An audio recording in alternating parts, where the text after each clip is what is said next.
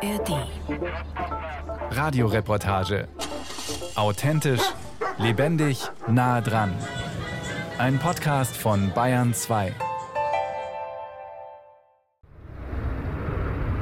Es ist ein eher trüber Frühlingstag am Nürnberger Flughafen. Über das Vorfeld pfeift ein kalter Wind, der Himmel ist bedeckt. Doch Michael Hupes Gesicht strahlt. Hinter dem Airport-Chef rollt eine Ryanair-Maschine von der Landebahn zu ihrer Parkposition. Ein paar hundert Meter entfernt wird ein Flieger der ungarischen Wizz Air startklar gemacht. Es ist viel Betrieb an diesem Tag, ebenso wie man es sich als Luftfahrtmanager wünscht, insbesondere nach den Zeiten des Faststillstandes in der Corona-Pandemie. Die Lage habe sich spürbar erholt, gerade in den vergangenen Monaten, sagt Hupe lächelnd. Wir haben zum einen einen deutlich stabileren Winterflugplan gehabt als in den Vorjahren. Wir haben auch da eine gewisse Motivation, Anreiz für die Airlines geschaffen. Ziele, die üblicherweise bei uns im Sommer angeflogen worden sind, jetzt auch im Winter anzufliegen, insbesondere Richtung spanisches Festland. Also wir hatten in Valencia, in Malaga, Barcelona, in Girona das gesamte Jahr durch und nicht nur im Sommer, das was hervorragend war. Wir haben mit Sevilla eine neue Strecke auch im Winter bekommen, die jetzt auch weiter im Sommer geführt wird. Also von daher muss man sagen, waren wir mit dem Winterflugplan zumindest im Vergleich zu den Vorjahren sehr zufrieden. Die Vorjahre, damit meint Michael Hupe vor allem die Zeit der Corona-Pandemie. Jahre, in denen Lockdowns, Dienstreiseverbote und gesperrte Grenzen den Flugverkehr zeitweise fast zum Erliegen gebracht hatten. Doch allmählich erholt sich die Branche. Nach der erfolgreichen Wintersaison hofft der Chef des Nürnberger Flughafens auf weitere Zuwächse im Sommer. Denn nach und nach kehren auch die Geschäftsreisenden zurück, die traditionell am Albrecht-Dürer Airport eine große Rolle spielen. Schließlich sitzen in der Metropolregion Nürnberg zahlreiche global vernetzte Konzerne. Für deren Mitarbeiter ist Hupes Flughafen Ausgangspunkt für Dienstreisen die sie über Umsteigeaufenthalte an den Großflughäfen Frankfurt, Zürich, Wien, London oder Paris nach Asien oder in die USA führen. Hier gebe es einen klaren Aufwärtstrend. Insbesondere im Bereich der Netzwerk-Airlines werden wir deutlich besser dastehen als in den Vorjahren. Wir hatten im letzten Jahr noch Probleme in der Lufthansa nach Frankfurt. Die fliegt jetzt hochfrequent durch. Wir sehen die Swiss wieder zurück mit ihrer Strecke nach Zürich, mehrfach täglich. Die British Airways hat mehr Frequenzen Richtung London Heathrow. Also dort haben wir schon ein anderes Niveau, als wir es aus dem letzten Jahr gewohnt sind. Und ansonsten gibt es natürlich rund ums Mittelmeer, Kanarische Inseln und so weiter das volle Programm, was wir auch im letzten Jahr hatten. Volles Programm, das heißt nicht nur mehr Verbindungen, sondern auch mehr Passagiere. Wie schnell sich der Nürnberger Flughafen erholt hat, das zeigt ein kurzer Fußmarsch vom Vorfeld in das Terminalgebäude. Wo bei einem Besuch vor etwas mehr als einem Jahr noch gähnende Leere herrschte, eilen heute Passagiere durch die Hallen oder stehen geduldig in großen Gruppen an den Check-in-Schaltern an.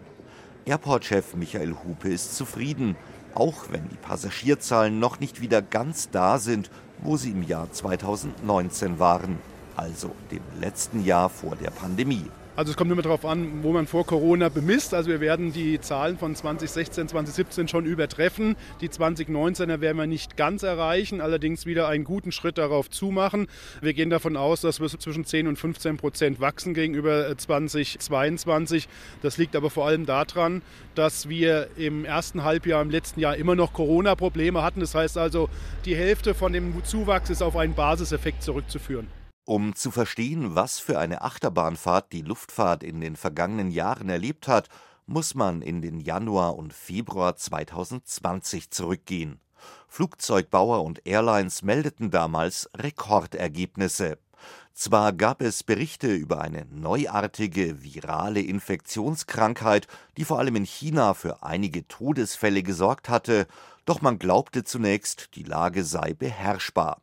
Grundsätzlich war man in der Branche optimistisch. Rainer Winkler zum Beispiel, der damalige Chef des Münchner Triebwerksbauers MTU Aero Engines. Wir sind zuversichtlich, dass wir auch in 2020 weiter wachsen werden, sowohl vom Umsatz als auch vom Ergebnis. Wir müssen natürlich wie alle im Moment eine kleine Einschränkung machen. Keiner kann heute einschätzen, welche Auswirkungen möglicherweise durch diesen Coronavirus entstehen. Aber die Vergangenheit hat gezeigt, dass selbst wenn solche Rückschläge kommen, sich die Luftfahrt relativ schnell wieder erholt. Ähnlich sah es ein gut gelaunter Lufthansa-Chef Carsten Spohr im Februar 2020. Deutschlands größte Fluggesellschaft hatte gerade aus Sicherheitsgründen den Verkehr nach China eingestellt, für ein paar Wochen, wie man damals glaubte. Globale Auswirkungen erwartete Spohr nicht. Bei einer Veranstaltung in der bayerischen Landeshauptstadt lobte der Manager den hiesigen Flughafen und kündigte lächelnd ein weiteres Rekordjahr an. München hat seine Qualitätsführerschaft auch in den schwierigen letzten Wochen, Stichwort China, Stichwort Wetterkapriolen bewiesen. Und deswegen ist mein Optimismus ungebrochen, dass wenn auch mit etwas geringeren Wachstumszahlen, die unserer Branche aber ganz gut tun, die Fortsetzung der Erfolgsgeschichte hier sicherlich ohne Zweifel voranschreiten wird. Wenige Wochen später war Carsten Spohr dann nicht mehr nach Lächeln zumute. Aus einer vermeintlich lokal begrenzten Infektionswelle in China war eine globale Pandemie geworden. Weltweit reagierten Regierungen mit Lockdowns, schränkten den Reiseverkehr ein, schlossen Grenzen. Für Fluggesellschaften wie die Lufthansa bedeutete das, sie mussten fast über Nacht ihren Betrieb nahezu komplett einstellen. Anfang Mai 2020 schilderte der sonst so optimistisch und zupackend auftretende Carsten Spohr die Lage in dramatischen Worten, als er bei der virtuellen Hauptversammlung seines Konzerns bleich vor die Kameras trat. Der globale Luftverkehr erlebt derzeit die größte Krise aller Zeiten. Praktisch überall bestehen Einreiseverbote und Restriktionen. Dadurch ist auch unser Unternehmen, Ihr Unternehmen, sehr geehrte Aktionärinnen und Aktionäre, im Ausnahmezustand. Und das völlig unverschuldet.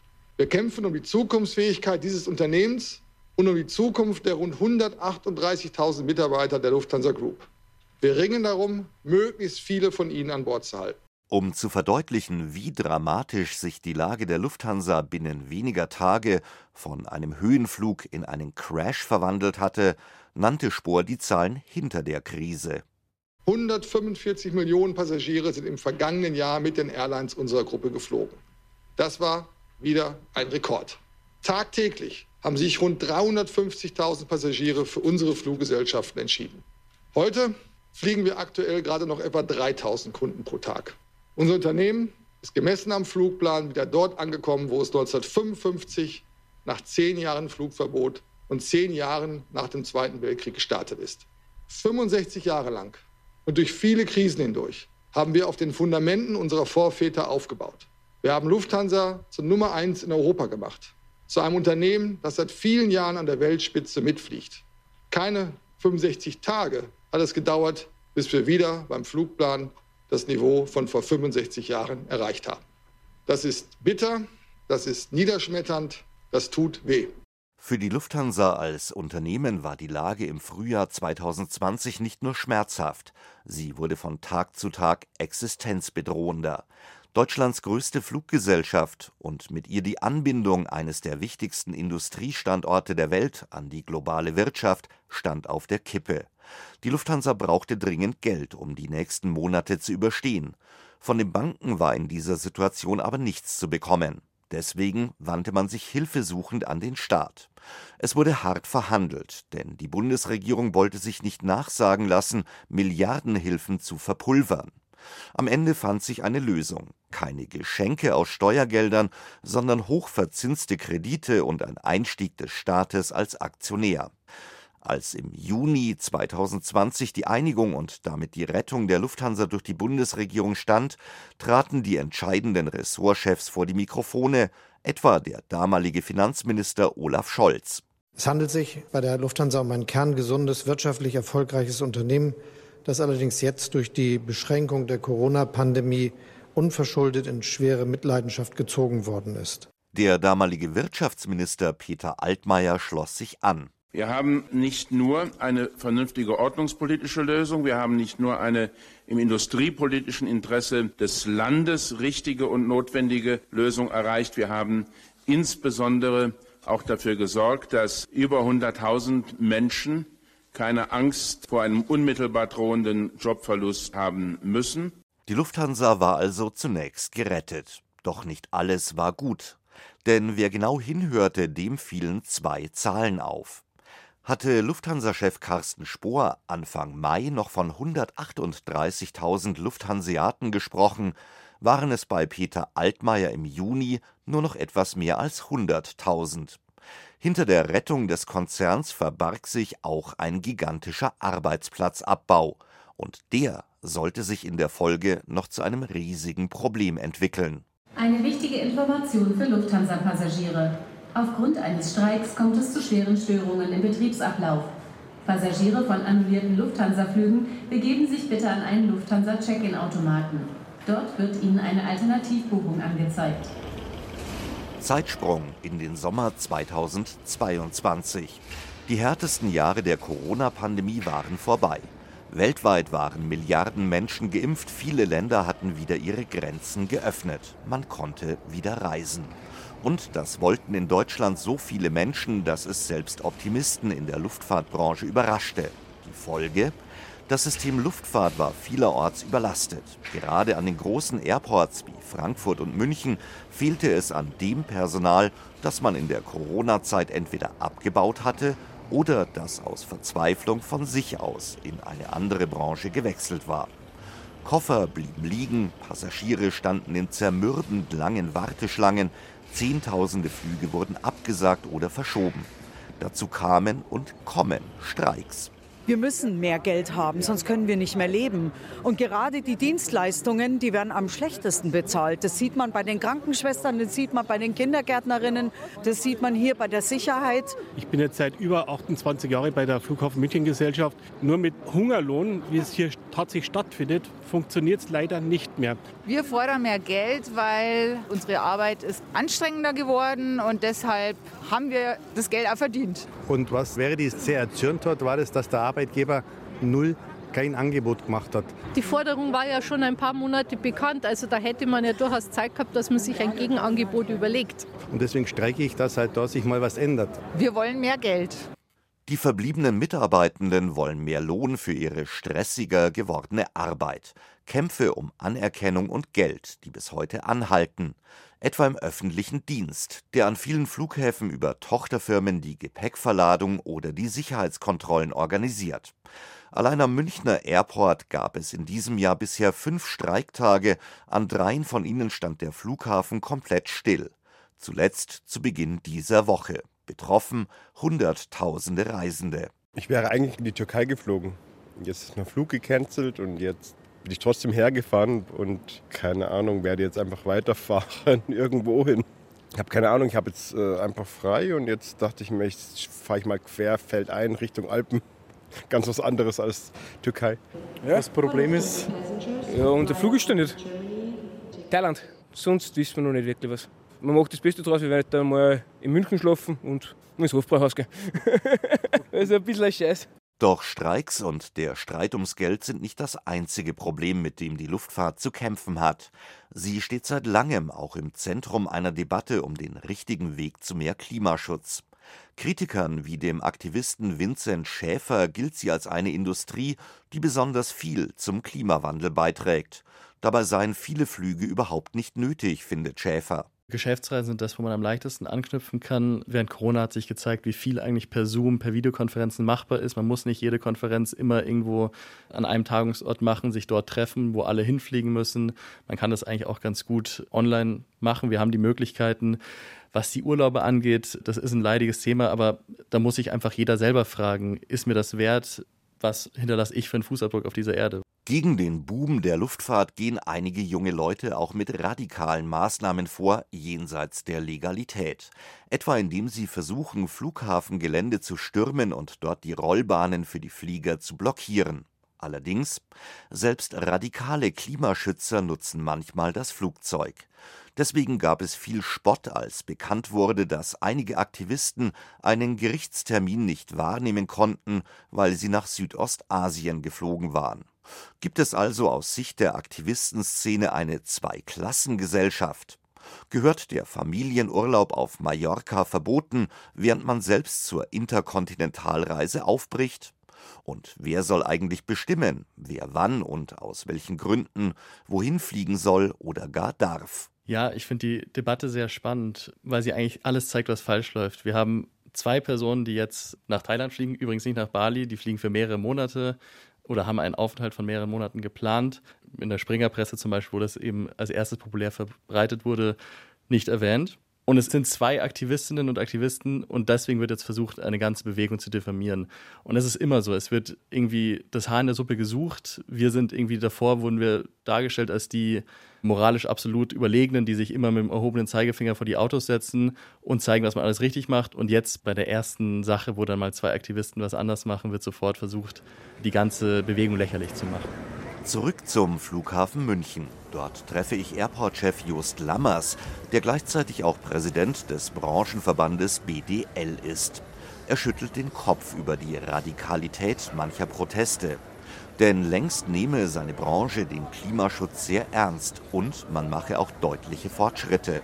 Wir haben schon vor einigen Jahren unser Ziel definiert, klimaneutral 2030 zu sein. Wir wollen schneller sein, wir wollen mehr erreichen. Wir haben viele Maßnahmen in den letzten zehn Jahren realisiert, jedes Jahr sind zertifiziert, sind auf einem sehr guten Wege und sehen einfach, die Transformation kommt gut voran. Das sehe man übrigens auch in Berlin so. Als Verbandspräsident habe er es auch mit grünen Ministern und Spitzenbeamten aus der selbsternannten Fortschrittskoalition zu tun, die das Thema Luftfahrt traditionell eher skeptisch sehen.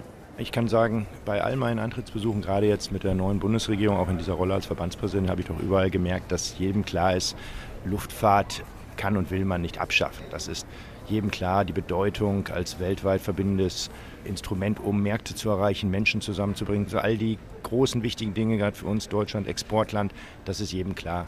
Und ich glaube, da ist viel Realität eingekehrt. Ich glaube, es hat auch viel sachliche Auseinandersetzung stattgefunden. Die Airlines tun unendlich viel, die Airports, die ganze Branche schon seit vielen, vielen Jahren. Und ich glaube, da ist viel Kooperation und Verständnis, dass man nur gemeinsam das schafft, nämlich die Transformation der Luftfahrt in den kommenden Jahren zu einer wirklich nachhaltigen und grünen Luftfahrt. Das wollen alle gemeinsam, das eint alle und insofern, glaube ich, gibt es da gute Perspektiven. Eine dieser Perspektiven ist die sogenannte Intermodalität also die Vernetzung zum Beispiel mit der Bahn. Im Idealfall könnte dieses Konzept viele umstrittene Inlandsflüge überflüssig machen, heißt es selbst bei der Lufthansa. In der Praxis sei dies aber nicht immer möglich. Stefan Kreuzpeintner, Konzernbeauftragter für den Standort München. Intermodalität ist für uns wirklich ein essentieller strategischer Pfeiler. Wir sind in Frankfurt damit sehr erfolgreich mit der Bahn. Die Bahn ist im weltweiten Luftverkehrsbündnis der Star Alliance beigetreten und wir sehen schon heute, dass wirklich durchschnittlich auf jedem Lufthansa-Flug in Frankfurt ein Kunde sitzt, der mit der Bahn anreist oder abreist. Leider sind wir in München in der Beziehung nicht so weit. Wir kennen die Diskussionen um die Anbindung der Fernverkehrs Trasse an den Münchner Flughafen und auch die regionale Anbindung. Da haben wir gerade als Lufthansa auch mit dem Flughafen München ja während der Pandemie die Taskforce Intermodalität ins Leben gerufen, um hier einfach konsequent die Schritte zu beschleunigen. Es gebe auch schon erste Erfolge. So bedient die Lufthansa seit dem Sommer 2021 die Strecke zwischen Nürnberg und dem Münchner Flughafen statt wie zuvor mit Fliegern mit dem sogenannten Expressbus. In den ersten Monaten war das Angebot ein Flop. Die Busse wurden kaum genutzt. Inzwischen sei das Projekt aber ein Erfolg, sagt Stefan Kreuzpeintner. Man habe viel verbessert, etwa den Gepäcktransport. Nun will Kreuzpeintner neben Nürnberg weitere bayerische Städte per Bus an den Münchner Airport anbinden. Wir haben hier auch einiges nochmal ins Produkt investiert und da sehen wir, dass diese Verbindung sehr, sehr gut angenommen wird. Und wir prüfen unser Portfolio auch in den nächsten Monaten und Jahren hier konsequent auszubauen. Ich denke hier an Augsburg insbesondere, das wir uns jetzt auch im Moment näher anschauen, um vielleicht auch Schwaben und Augsburg besser an den Münchner Flughafen anzubinden. Und es bleibe natürlich auch die Frage, ob die Passagiere nicht nur bei Umfragen angeben, wie wichtig ihnen Klimaschutz ist, sondern ob sie auch tatsächlich bereit sind, dafür Geld auszugeben. Hier zeigt sich Kreuzpeintner optimistisch. Wir haben zum 15. Februar die sogenannten grünen Tarife, die Green Fares als zusätzliche Produktfamilie im Markt eingeführt auf allen Flügen innerhalb von Europa und auch innerhalb von Deutschland. Und die Akzeptanz der Passagiere ist wirklich sehr, sehr hoch. Schon nach wenigen Wochen sehen wir, dass die Quote derjenigen Passagiere, die wirklich diesen Tarif kaufen und damit zum einen kompensieren und zum anderen Sustainable Aviation Fuel kaufen, sehr, sehr hoch ist. Sustainable Aviation Fuel, kurz SAF. Das steht für nachhaltig erzeugtes Kerosin. Es soll in den kommenden Jahren einen Beitrag dazu leisten, dass die Fliegerei klimaneutral wird, indem mehr und mehr davon dem konventionellen Kerosin im Tank beigemischt wird. Die meisten Reisenden dürfte vielmehr die nahe Zukunft interessieren. Droht ein weiterer Chaos-Sommer an den Airports, also zum Beispiel Berge von zurückgebliebenen Koffern, oder läuft es halbwegs rund?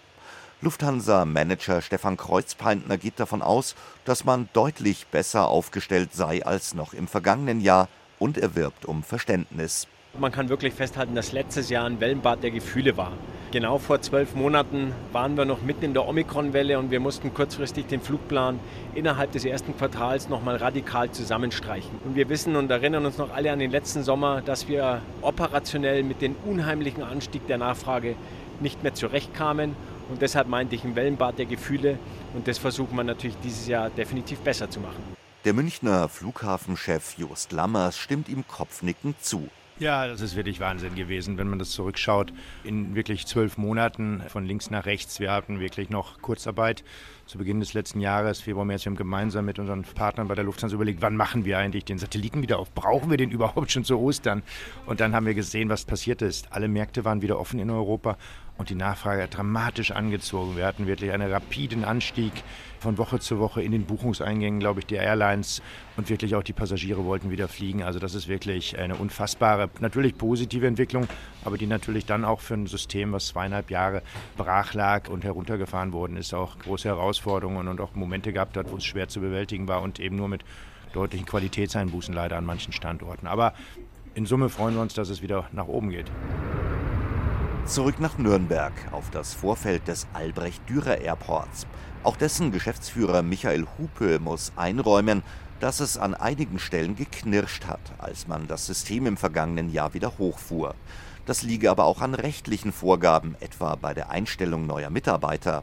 Wir haben natürlich Vorläufer. Man muss auswählen, man muss diese Sicherheitsüberprüfungen anstoßen, danach muss man noch ausbilden und so weiter. Also man muss davon ausgehen, dass es locker drei Monate, vielleicht sogar einen Tick länger dauert, bis man Leute nach der Auswahl dann tatsächlich auch im Betrieb einsetzen kann. Ja, das geht nicht von heute auf morgen. Trotzdem ist Hupe zufrieden, dass man zumindest in Nürnberg die Lage ganz ordentlich gemeistert habe. Wir waren aus unserer Sicht erfolgreich. Wir haben im letzten Jahr brutto 170 Mitarbeiter bei der Tochtergesellschaft Airpart, die für die operativen Vorgänge, also Gepäcktransport, Passagiertransport zuständig ist, eingestellt. Das waren 50 Prozent on top sind quasi von dem Stand Corona um 50 Prozent nach oben geschnellt, inklusive der ganzen Ausbildung und so weiter. Damit haben wir es aber nicht bewenden lassen. Wir haben auch nach dem Sommerflugplan, als wir uns da ein bisschen mal beruhigen konnten, sozusagen weiter die Werbetrommel gerührt und haben nochmal etwa 60 bis 70 zusätzliche Mitarbeiter für diesen Sommer jetzt eingestellt. Also zum Teil laufen die Vorbereitungen noch mit Sicherheitsüberprüfung, aber per se gehen wir davon aus, dass wir nochmal 60 Mitarbeiter on top haben. Und damit sei man dann auch gut für die kommenden Monate vorbereitet. Also für die Zeit, in der an den deutschen Flughäfen ein Flieger nach dem anderen vom Gate zur Startbahn rollt.